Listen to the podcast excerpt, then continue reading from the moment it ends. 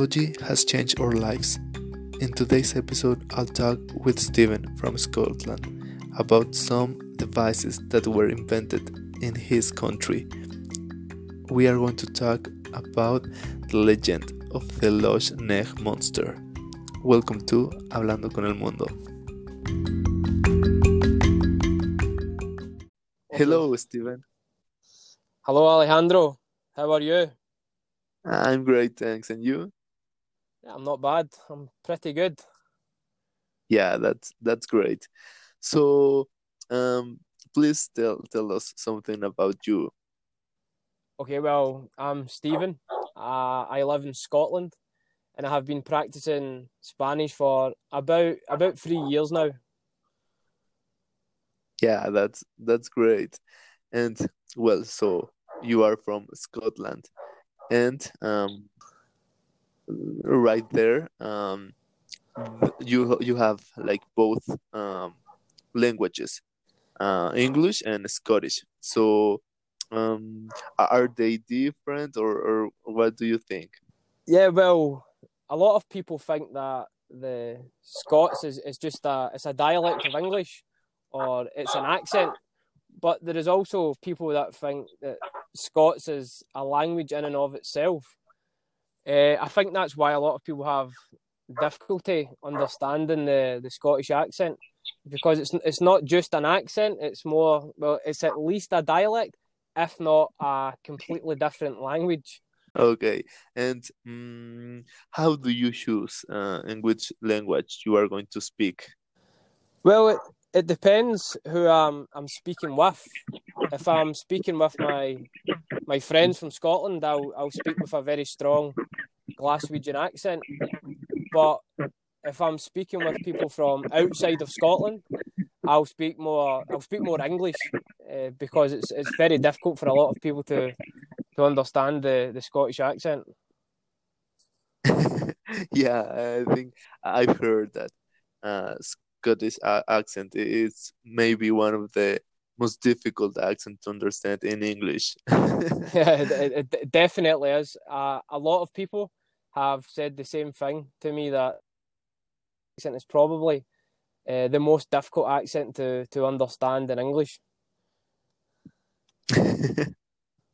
yeah, and um, for example, um, when you when you listen people from other uh, countries uh, talking English. It is uh-huh. difficult uh-huh. uh, to understand.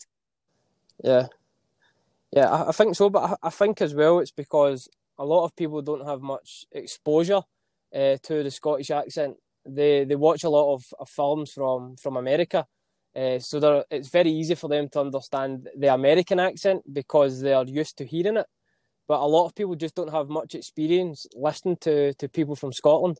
But I think after a couple of weeks or months uh, of practice with the Scottish accent, it's it's just as easy to understand as as any other accent in, in English. Yeah, yeah, and and I think uh, that maybe because um your your country is it's not uh, too big, so um there are just um few people that uh, speak in um, in your accent. And yeah. uh, here in, in Latin America, we are um, closer to, to the United States. So for us, it's, it's more uh, common to to listen people from there. Yeah, exactly. Yeah, I think that's the reason. But you do a very good job of of understanding my Scottish accent. So congratulations. I'm doing my best. okay, and um, yeah, yeah, like um, uh, I I'm glad that I can I can understand you. I'm glad as well. It would make for a, a very difficult podcast if if you couldn't understand what I was saying. yeah, yeah, maybe maybe you are going to to say something and I'm going to ask another really different. yes, exactly, exactly. Uh huh.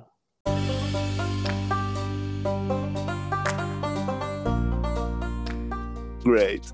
And well, as the title of this episode um, says, uh, you live in a land of inventions. Yes. Um, yeah, it's it's something amazing, isn't it? Yes, it is. I think a lot of people uh, they're not aware that the television, the phone, and uh, penicillin, for example, were all invented or discovered here in Scotland. And I think everybody would agree it's it's very difficult to imagine today's world without the telephone or without the, the television. So a grand a great part of that is, is due to Scottish inventors and, and Scottish chemists who discovered penicillin and the telly and the, the, the telephone. Yeah, yeah, yeah, yeah.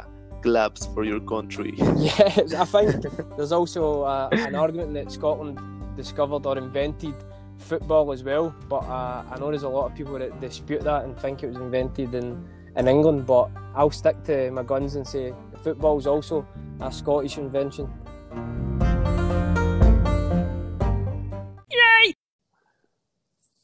Yeah, so thank you, Scotland. Thank you so much. you're you're welcome. yeah, and like we are now talking, um, and maybe that's uh, because uh, the, the invention of, of someone in your country. So yeah, it's it's amazing. Yeah, it is. It's, it gives me a, a lot of pride uh, to think it was a, a fellow Scot uh, that invented the, the telly and the phone, something that we, we use literally every day. Yeah, yeah, yeah, and um, yeah, the the antibiotics. I mean, yes, uh, the antibiotics uh-huh. are are pretty pretty useful and they've saved uh, um, potentially it, millions of they've saved potentially millions of lives since their discovery. Well, penicillin since its discovery in, in 1928, it's it's potentially saved millions of lives. So we should be very thankful to to Alexander Fleming for for that. Yeah, and I think that that changed the history of of medicine and and our lives definitely. Absolutely, I think it's given us a a real insight of what's actually possible. And and today we're seeing medicine being taken even further with stuff like CRISPR, where we're beginning to alter uh, the genetic code of human beings. So the, the future is, is very bright, and, and a large part of that is, is building on the foundations that were set by people like Alexander Fleming.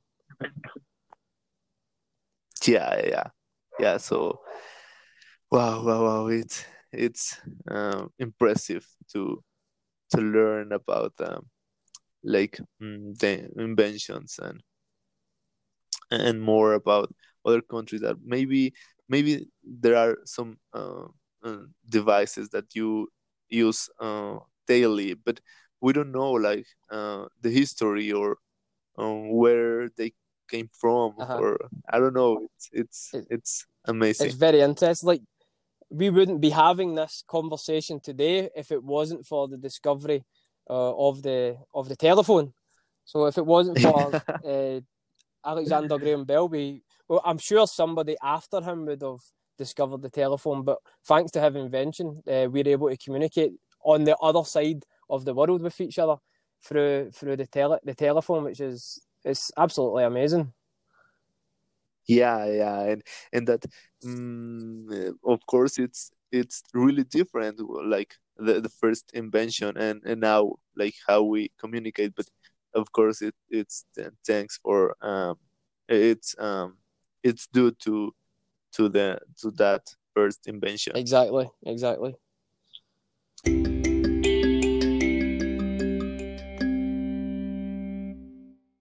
and also your country um, um, is the the home for um, a friend called Nessie, yeah. right? yes, the the Loch Ness monster. yeah, that's really emblematic about your country. Yeah, I think it's something here in Scotland. I don't think we're we're quite aware of how how popular uh, the Loch Ness monster is outside of Scotland and, and particularly in other countries like Mexico. It's very popular. It's a, a very popular children's book uh, for a lot of people uh, in Mexico and for other parts of the world. Uh, but I don't think a lot of people in Scotland realise the impact that the Loch Ness monster has globally. Yeah, yeah. And what do do the people in, in Scotland think about the the monster? Do you think it's it's real or it's just in the the legend? I, I think it's a, a legend. I I would be very very very surprised to uh, to learn that the Loch Ness monster was actually a monster. Uh, but I think again a, a lot of people throughout throughout history of particularly people that stay near there uh, have spread the myth of the Loch Ness monster because it increases tourism. It's a great source of uh, tourism and, and money for, for Scotland. And and again, I think it's it's a bit of fun as well uh, for kids to. I, I don't see any harm in in kids believing in mythical creatures. We'd be believing Santa Claus and the Tooth Fairy. So having kids believe in the Loch Ness monster and, and unicorns, I don't really see any problem with that at all. I think it's I think it's fun for them. No, no, no. Of course, each country has its um, own characters. Yes, yes, they do. They do. yeah, yeah, yeah. It's it's like it's different. Like um, um we we um believe or uh, used to believe in in, in different uh-huh. characters. Uh-huh. Do you have any characters like that in, in Mexico? Or creatures?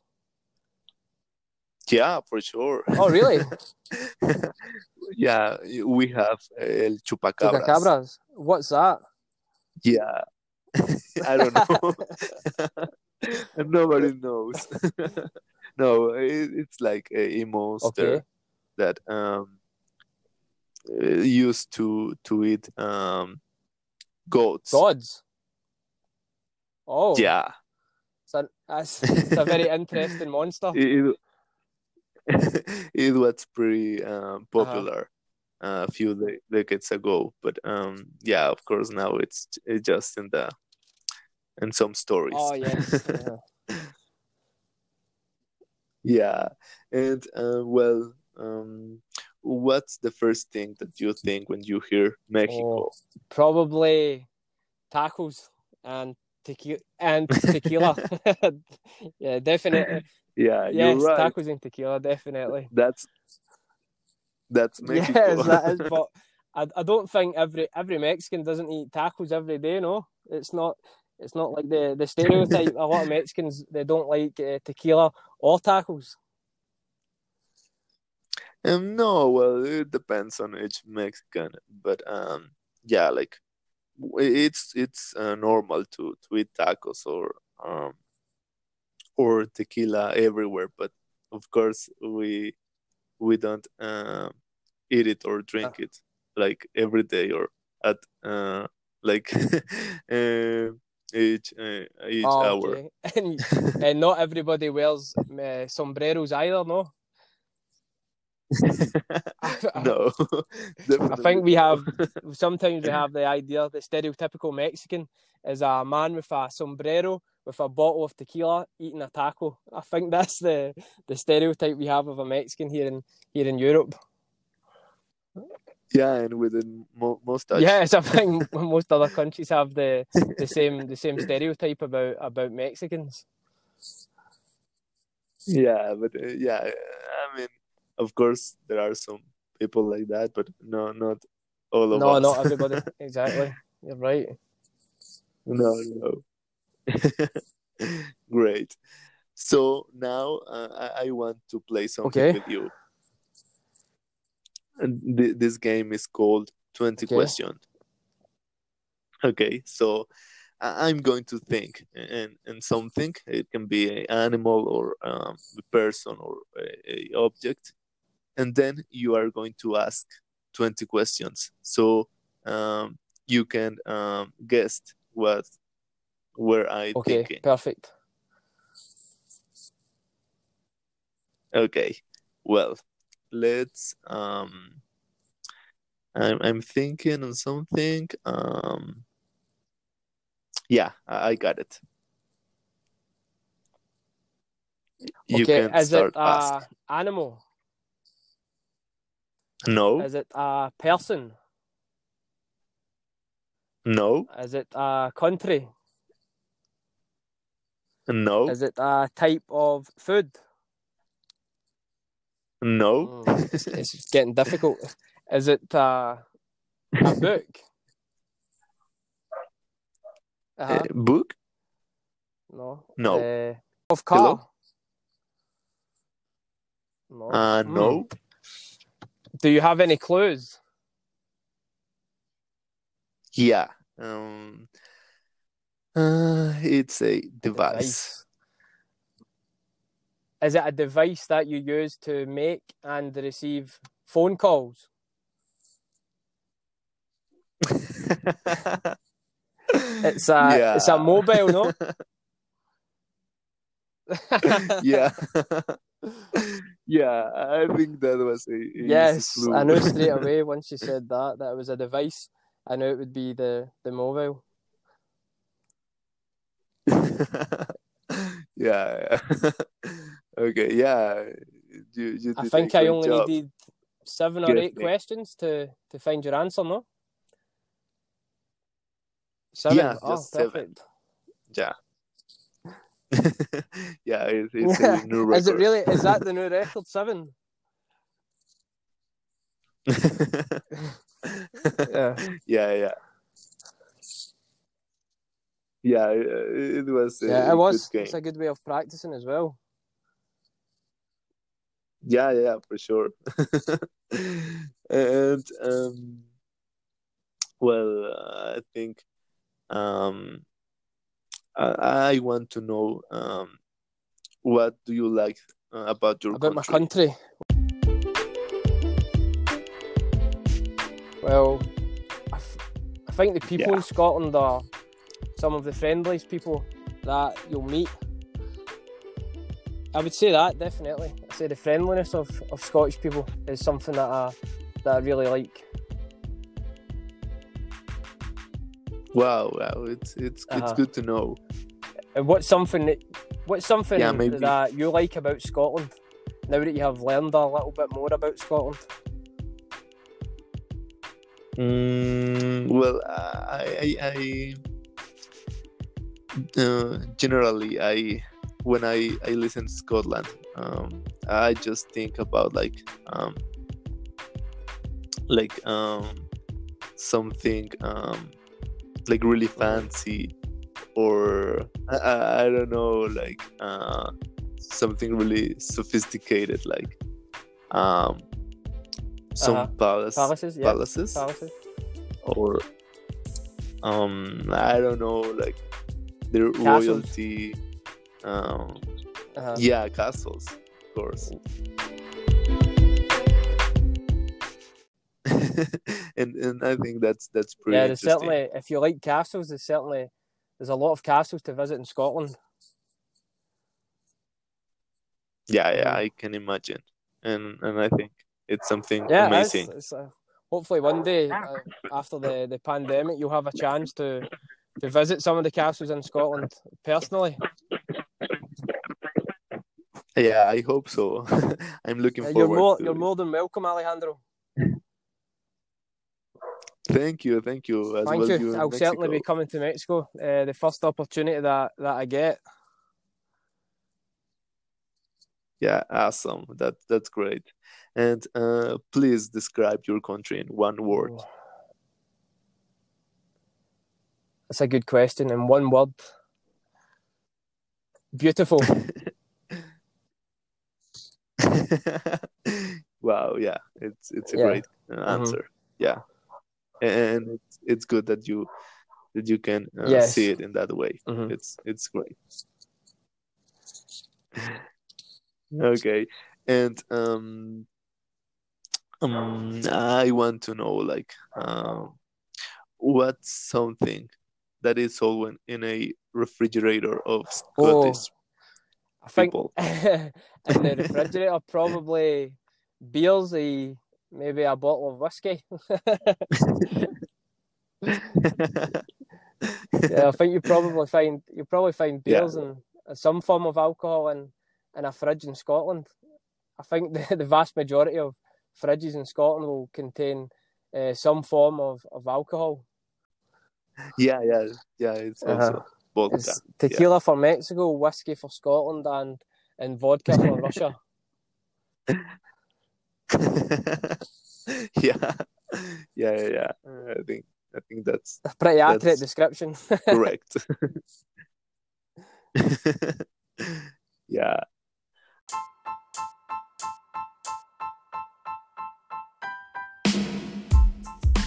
Well, so that's that's all for this this episode. Uh, so thank you, thank you. Thank you, being here. Alejandro. It was a it was a pleasure to to be on your podcast. I wish you the best luck in the future with your podcast. I'm sure it's going to be a great success. Thank you, thank you. I really appreciate. It. and um, it was uh, good to know more about your country and um, there's something that you want to Uh, no, I would just invite everybody that's that's listening to continue to listen to the podcast and tell your friends about it as well. It's a it's a fun way to, to learn languages. If you're learning Spanish or, or English, give it a go. Yeah, for sure. So thank you again, and um, and I hope uh, a lot of people can listen to this this uh, amazing Yeah, things Thank you, your country. Alejandro. Thank you. Bye bye. Bye. Goodbye. See you.